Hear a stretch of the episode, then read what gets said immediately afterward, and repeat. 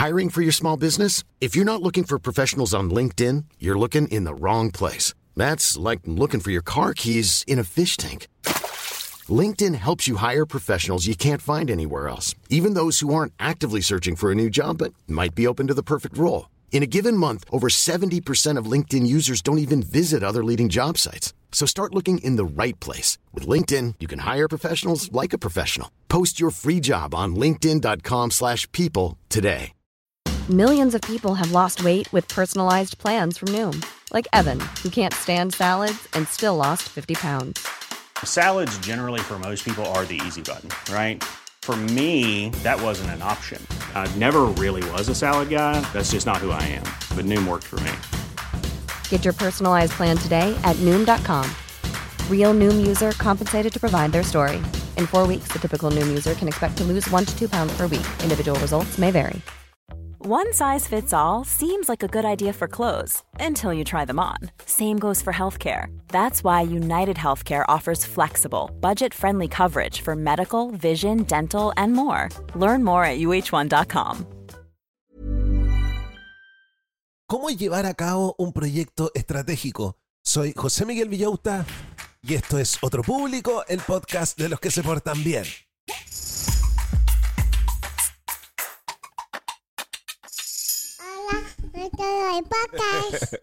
Hola a todos los del podcast, ¿cómo están brochachos? ¿Cómo están brochets? Yo aquí estoy extremadamente feliz, extremadamente descansado, lo pasé tan bien el 18 con mi vecina, con los amigos de mi vecina. Me aparecía como Don Moncho en la casa de mi vecina. Hola, ¿cómo están? Comí anticucho. Está mi sobrino acá, lo he regaloneado, le he hecho pan, le he hecho quequitos, le he hecho pizza. Así que me hizo muy bien el fin de semana largo. Espero que a ustedes también. Espero que ustedes también. Hoy día estoy listo para que sigamos aprendiendo. Vamos a tener podcast el día miércoles, jueves y viernes. ¿Qué les parece? Hoy día les traje un programa espectacular. Les traigo un programa sobre qué cosas hay que tener en cuenta al momento de sacar adelante un proyecto estratégico, es decir, un proyecto grande. Vamos a revisar las ideas principales de un libro que se llama Strategic Project Management Made Simple. Gestión de proyecto estratégico en simple de Terry Smith. Este libro nos va a enseñar a cómo transformar estrategias complejas en acciones manejables. Vamos a tener un enfoque estructurado para planificar y para gestionar proyectos que te creí. Pero antes, antes, antes quiero decirles que mi Instagram es José Miguel Villauta para que me sigan, para que me pongan en favoritos, para que no se pierdan nada de mi material, por favor. Yo sé que es una patudez pedirles que me pongan en los favoritos, pero pónganme, por favor. Lo otro, este sábado 23 es la junta con los patrones, nuestro primer picnic, nuestra segunda junta, pero va a ser nuestro primer picnic donde le vamos a dar el puntapié inicial a la primavera. Y alguien me pidió por Instagram que recordara por qué nosotros somos la familia Manson McKinsey. Más o menos está claro por qué somos la familia Manson, porque somos todos raros, somos todos tenemos problemas de salud mental. somos un público complicado, somos otro público. Entonces somos Manson, somos como si la familia Manson se hubiera dedicado a hacer buenas cosas como la productividad, como tratar de enseñar. Pero somos Manson, eso no lo podemos negar pero también nos creemos estupendos. También nosotros creemos en un rincón de nuestra cabeza que podemos algún día llegar a trabajar en una empresa taquilla como McKinsey, entonces somos la familia Manson McKinsey. En rigor, somos la familia Manson, McKinsey, Morgan, Gaga, Pinkett, Smith, Abercrombie and Fitch, pero eso ya lo vamos a explicar más adelante en otro podcast. Ok, comenzamos inmediatamente con cómo gestionar proyectos estratégicos.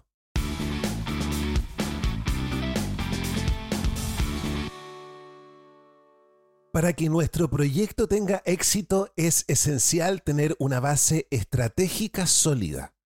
Esta base va a ser el cimiento del proyecto. Y para ello es súper necesario definir objetivos y luego conectarlos. Y para esto el libro nos propone una herramienta súper interesante, es una matriz. Vayan a buscar lápiz y papel para que dibujen. Esta matriz no es nada complicado, son básicamente cuatro columnas el autor se engrupe. Bueno, en el libro, en todo caso, esta matriz es mucho más compleja. Yo les voy a presentar una forma simplificada. El autor llama a esta matriz log frame, da lo mismo el nombre, olvídense inmediatamente. Pero estas cuatro columnas, quiero que se queden con estas cuatro columnas porque son súper importantes porque nos van a ayudar a darle estructura a nuestro proyecto y nos va a permitir monitorear nuestro proyecto. ¿Cuáles son las cuatro columnas? Tienen el lápiz y el papel, comiencen a escribir. La primera columna es metas. Representa la meta más amplia a la que el proyecto quiere contribuir. Se refiere generalmente a la dirección a largo plazo de tu empresa. ¿Hacia dónde vas? Sería la pregunta.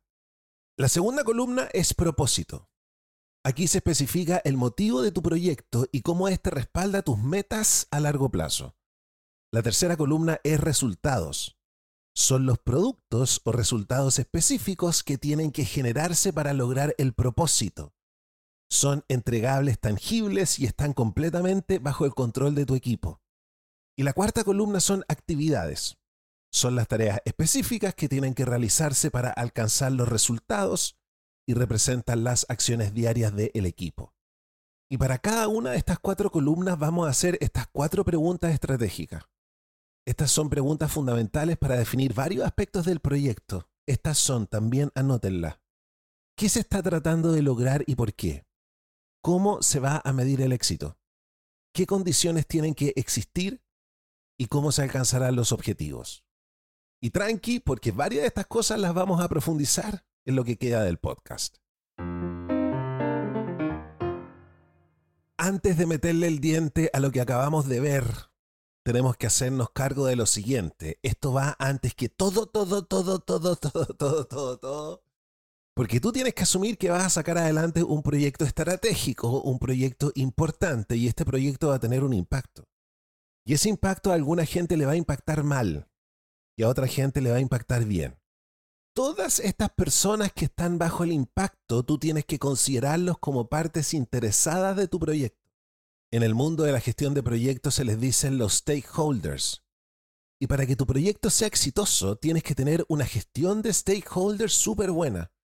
Es esencial involucrar a las partes interesadas desde el principio para construir el compromiso necesario para el éxito hay que hacer el siguiente trabajo de verdad antes que todo, todo, todo, todo. Lo primero que tienes que hacer, identificar cuáles son los stakeholders de tu proyecto. Luego tienes que analizar sus intereses y su nivel de apoyo. Y tienes que tomar medidas proactivas para obtener la aprobación. Gestionar un stakeholder no significa quedarse sentado mirando, sino que tienes que salir al mundo real y decirle, ok, tú eres parte interesada en este proyecto, yo te lo cuento, ayúdame, ¿te subes al carro? No. no me voy a subir. Bueno, ¿cómo lo hacemos para que te puedas subir? Eso es la gestión.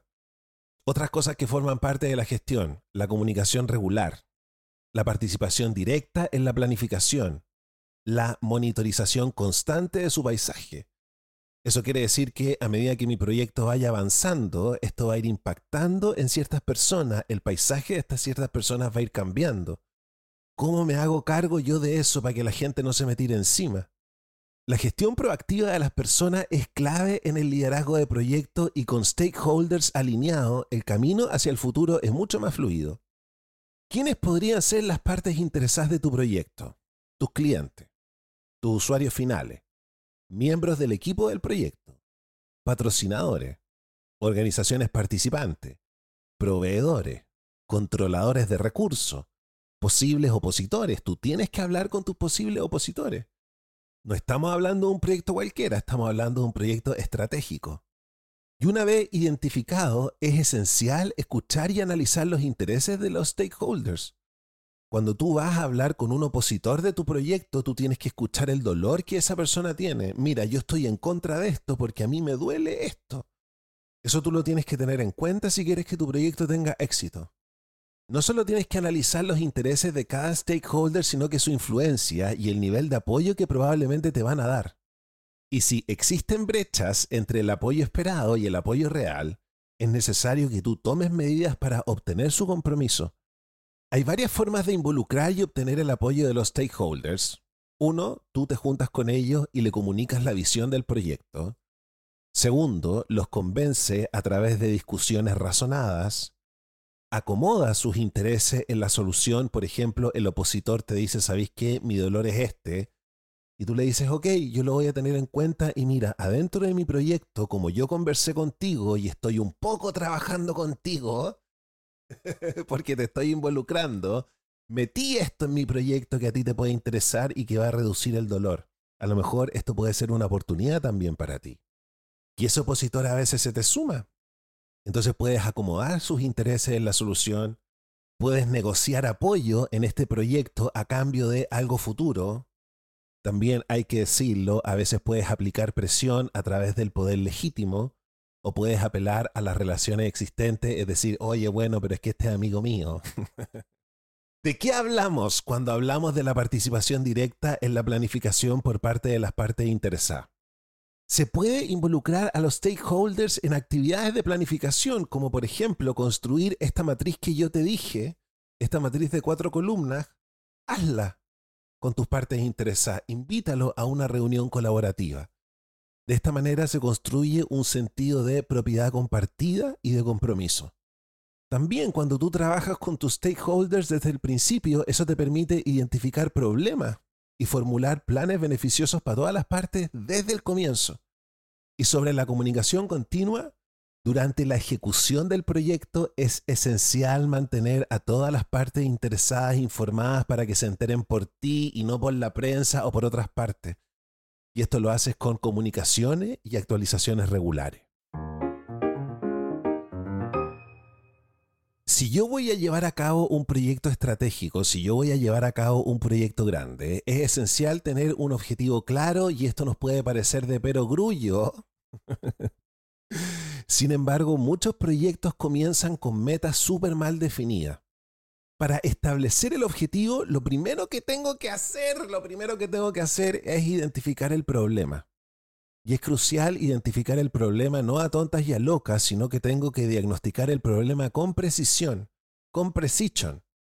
No basta con una definición simplificada, sino que es necesario que yo profundice para identificar el verdadero problema que valga la pena resolver. Y una vez diagnosticado este problema, yo establezco los objetivos y utilizo un lenguaje ojalá lo más preciso posible, ojalá utilizar los mejores verbos, utilizar los mejores descriptivos para que me quede escrito, pero así top, top, top, todo descrito claramente lo que yo quiero lograr. Y aquí es donde entran las cuatro columnas que nos van a ayudar a distinguir entre los distintos niveles de objetivos. Ojo que estas cuatro columnas, si ustedes las miran, son una especie de jerarquía, vamos de arriba hacia abajo. Arriba está la meta, luego viene el propósito, luego los resultados y luego las actividades. Ejemplos de objetivos en los distintos niveles. En el nivel meta, mi objetivo es aumentar la cuota de mercado del podcast.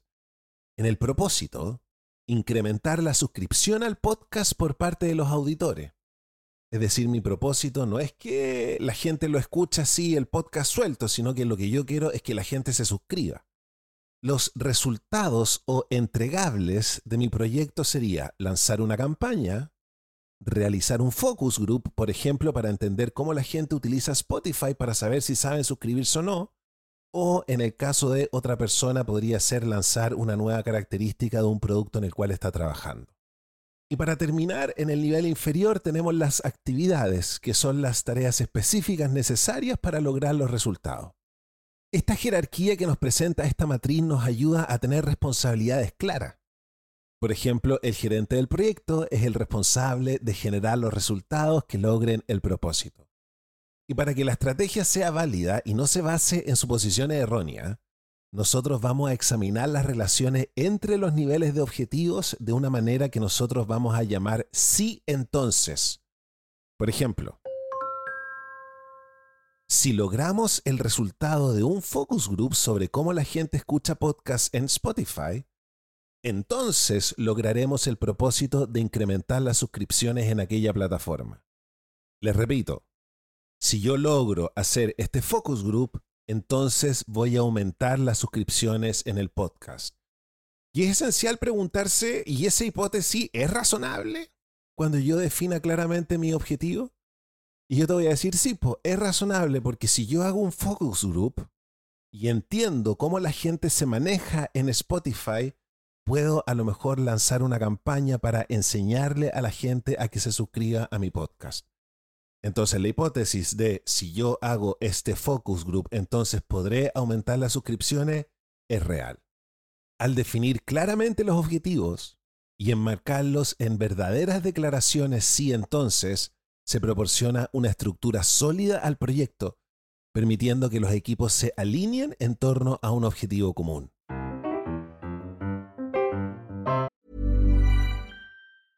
When you're ready to pop the question, the last thing you want to do is second guess the ring.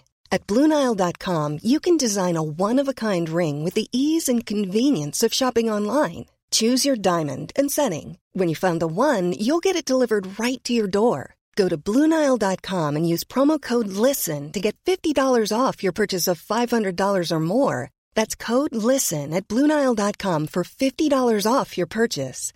Bluenile.com code LISTEN. I'm Sandra, and I'm just the professional your small business was looking for. But you didn't hire me because you didn't use LinkedIn jobs. LinkedIn has professionals you can't find anywhere else, including those who aren't actively looking for a new job but might be open to the perfect role, like me. In a given month, over 70% of LinkedIn users don't visit other leading job sites. So if you're not looking on LinkedIn, you'll miss out on great candidates like Sandra. Start hiring professionals like a professional. Post your free job on linkedin.com/people today. Para que el proyecto sea claro, para que el proyecto se mantenga enfocado, es esencial que las medidas del proyecto sean cuantificables. Y para determinar el éxito es necesario establecer indicadores de medida en cada nivel de objetivo. Y estos indicadores varían desde medidas macro a largo plazo, como un aumento del 5% en los auditores del podcast este mes, un crecimiento del 10% en la cuota de mercado, hasta métricas específicas de actividades. po. Entrevistar a una persona diaria para el focus group del podcast. Pero sea como sea, es crucial cuantificar estas medidas y determinar medios específicos de verificación. Y ojo con esto porque las medidas del propósito son especialmente importantes porque reflejan el éxito real en el mundo real. Definen las condiciones que existirán si el proyecto tiene éxito. Y a menudo utilizan un enfoque DA, como aumentar la tasa de nuevos suscriptores de un 5% a un 7%. Estas son diferentes a las medidas de los resultados o entregables que solo describen la finalización del proyecto. Una de nuestras metas de resultados o entregable era hacer un focus group. ¿Cuáles serían las medidas de resultado? Estas detallarían especificaciones como la calidad del focus group, la cantidad, el plazo. Por ejemplo, focus group completado por 150 personas durante el mes de octubre con un 80% de respuestas calificables. Y si bajamos un nivel nos encontramos con las medidas de actividades. Estas rastrean costos, plazos y métricas de calidad para las tareas, como cumplir con los presupuestos e hitos del proyecto. Pero quiero poner nuevamente énfasis en que hay que ponerle atención especial a las medidas de propósito, porque, insisto, estas son las medidas más importantes, porque reflejan el éxito real. Un curso de formación podría entregarse a tiempo, pero los participantes mejoraron realmente sus habilidades. Medir lo que realmente importa en lugar de lo que es fácil de medir garantiza que los equipos se centren en generar un impacto real. Es importante medir el éxito.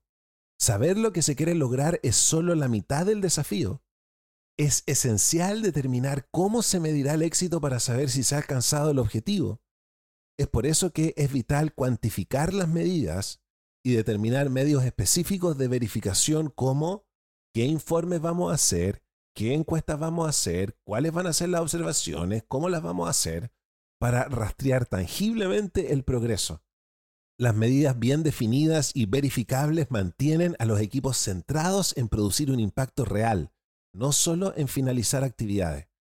Estas medidas proporcionan una referencia objetiva para evaluar el progreso y redirigir esfuerzos si es necesario.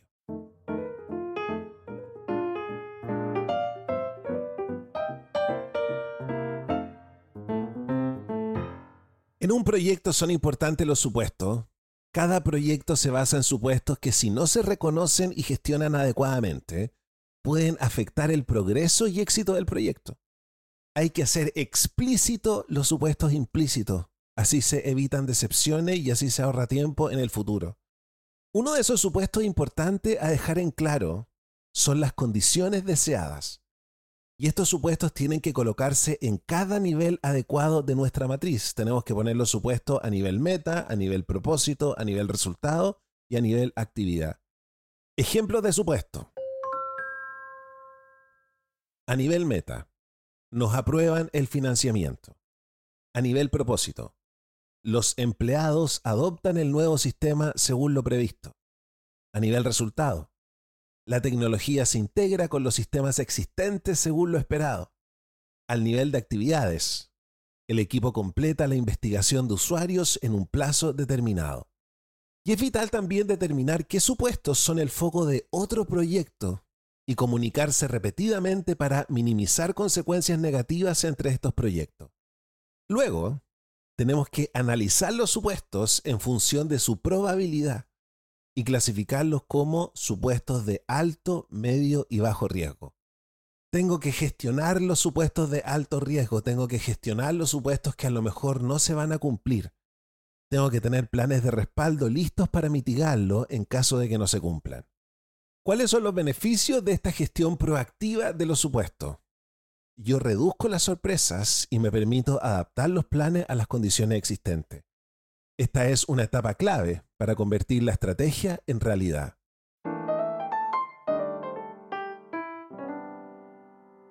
Ahora vamos a hablar de dividir el proyecto en fases porque para una ejecución efectiva es esencial dividir el proyecto en segmentos lógicos.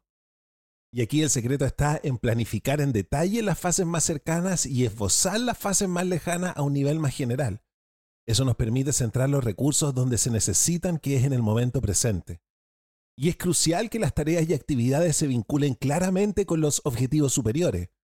Las tareas deben conectarse con los resultados, que a su vez deben respaldar el propósito y objetivo del proyecto. Al listar las actividades, es esencial identificar las secuencias de tareas, qué tareas vienen antes, cuáles son las dependencias entre ciertas tareas, porque esto nos permite detectar problemas potenciales con anticipación. Además, es crucial definir los recursos necesarios para cada tarea para desarrollar un presupuesto realista. Otra cosa que es importante es dejar en claro los roles, y para eso se utiliza una matriz de responsabilidad. Esta es una herramienta que yo les voy a decir que googleen. Esta matriz ayuda a aclarar los roles y a garantizar la rendición de cuentas. Es vital que cada miembro del equipo entienda su papel y responsabilidad en el proyecto. Establecer hitos claves y tener fechas de finalización permite rastrear el progreso del proyecto y asegurarse de que se mantenga en el camino correcto.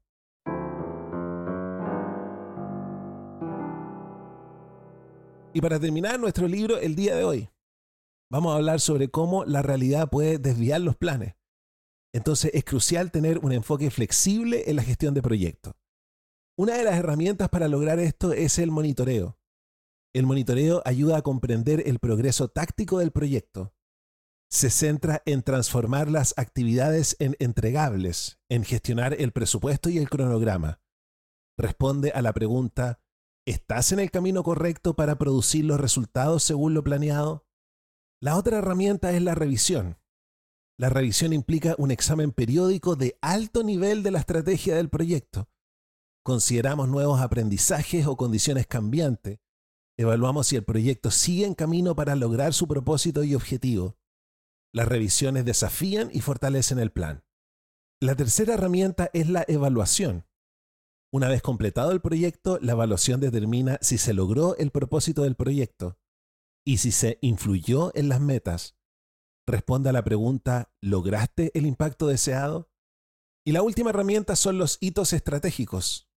Es esencial establecer hitos para estas revisiones estratégicas desde el principio. Estos hitos permiten actualizar planes y equipos basados en nuevos conocimientos. Esto puede ayudar a refinar la información que hemos ingresado en nuestra matriz. Es recomendable planificar revisiones estratégicas antes de lanzar nuevas fases y programar evaluaciones post proyectos para consolidar los aprendizajes. Adaptarse y hacer ajustes basados en la retroalimentación garantiza que los planes se mantengan actualizados. Al igual que un navegante experto, el monitoreo proporciona correcciones de rumbo, mientras que la revisión y la evaluación aseguran que se alcance el destino deseado.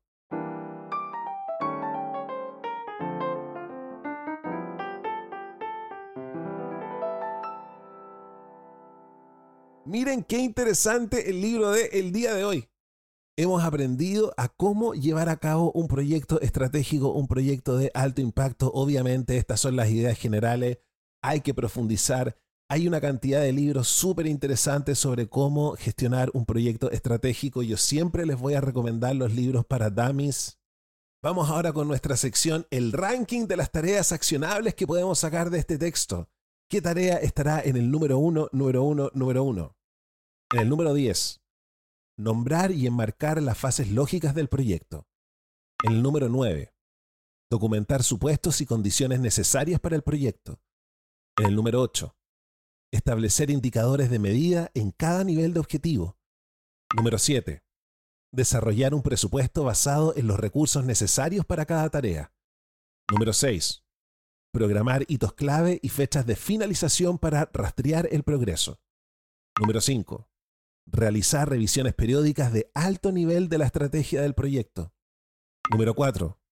Utilizar herramientas como estructuras de desglose de trabajo y matrices de responsabilidad para una planificación detallada. Número 3. Evaluar el proyecto una vez completado para determinar si se lograron los objetivos. Número 2 adaptar y ajustar el plan basándose en retroalimentación y aprendizajes estratégicos. Y número uno, número uno, número uno, mantener una comunicación constante con los stakeholders y gestionar activamente sus expectativas y compromiso.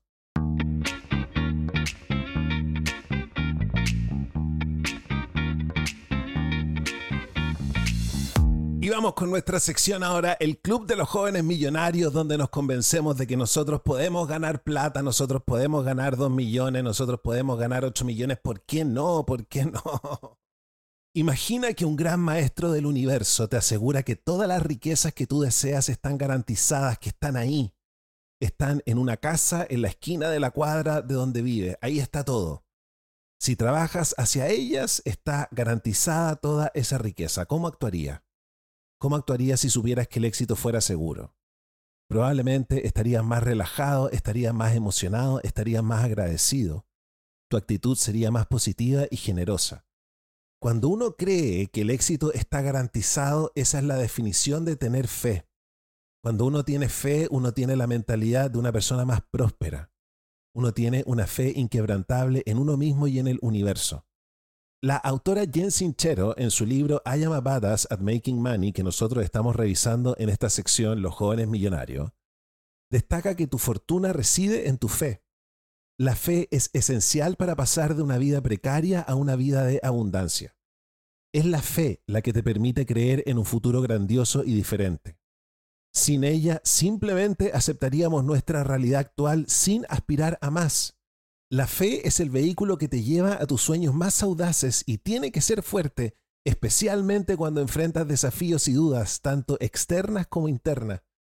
La fe te ayuda a superar el cómo. A menudo nosotros nos limitamos por nuestras propias creencias y métodos pasados, impidiendo ver nuevas oportunidades. La fe te permite alejarte del pasado y abrirte a nuevas posibilidades. Por ejemplo, Jen Sinchero, antes de ser una escritora exitosa, era una escritora freelance en apuro y decidió buscar un trabajo que la sacara de su zona de confort. Aunque no sabía cómo encontrarlo, estaba decidida a mejorar su situación financiera. Una oportunidad surgió cuando se enteró de un grupo de emprendedoras. A pesar de sus dudas y miedos, decidió invertir en ese grupo. Esta decisión la llevó a descubrir su habilidad para el coaching, lo que eventualmente la condujo a una carrera próspera y a escribir su libro. Si Sinchero se hubiera centrado en sus dudas, su historia podría haber sido muy diferente. La fe fue la que la guió hacia el éxito.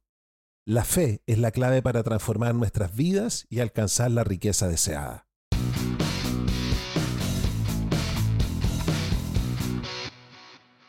Y de esta manera hemos llegado al final del primer podcast de El Día, el podcast educacional. Si te gustó lo que escuchaste, si la campana te hizo tilín, ¿por qué no me ayudas a agradecerle a todos los que me dan plata? ¿Sabías que los auditores de este programa me dan plata? Me están ayudando a transformar este podcast en mi trabajo para que así siempre tengamos tres podcasts a la semana para aprender. Muchas gracias a los patrones y a los propinistas. ¿Quiénes son los patrones? Los patrones son personas que se suscriben todos los meses a Patreon y me dan 3 dólares automáticamente. Así yo puedo armarme un presupuesto y pronto ojalá poder pagarme un sueldo.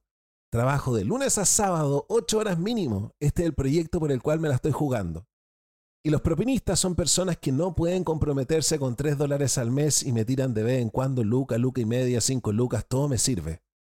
Así que levantemos las manos y tirémosle toda la buena onda a todos los patrones y a todos los propinistas, que la comida esté exquisita, que el regaloneo esté para enamorarse pero con distancia, que descubran música nueva, que encuentren cosas que les cambien la vida.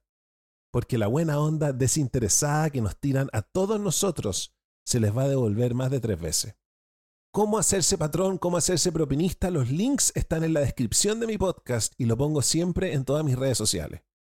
Y recuerden que con los patrones por estos días tenemos Zooms, tenemos paseos en persona, tenemos un Discord que es una gran comunidad para formar parte, muy simpático el grupo que está en Discord. Así que si eres patrón y no sabes cómo conectarte a Discord, comunícate conmigo. Yo me despido y los dejo invitados para que escuchen el podcast para adultos que les subí el día de hoy, el podcast que no entrega nada de valor, el podcast donde hablamos puras tonteras. Cuídense y los quiero mucho. Nos vemos. Chao, chao. Mom deserves the best, and there's no better place to shop for Mother's Day than Whole Foods Market. They're your destination for unbeatable savings, from premium gifts to show-stopping flowers and irresistible desserts. Start by saving 33% with Prime on all body care and candles. Then get a 15-stem bunch of tulips for just $9.99 each with Prime. Round out Mom's menu with festive rosé, irresistible berry chantilly cake, and more special treats. Come celebrate Mother's Day at Whole Foods Market. Planning for your next trip? Elevate your travel style with Quince. Quince has all the jet setting essentials you'll want for your next getaway, like European linen, premium luggage options, buttery soft Italian leather bags, and so much more. And is all priced at 50 to 80% less than similar brands.